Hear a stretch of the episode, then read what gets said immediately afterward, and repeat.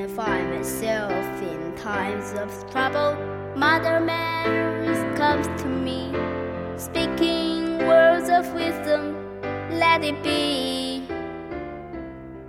And if my love darkens, she's standing right in front to me, speaking words of wisdom, let it be.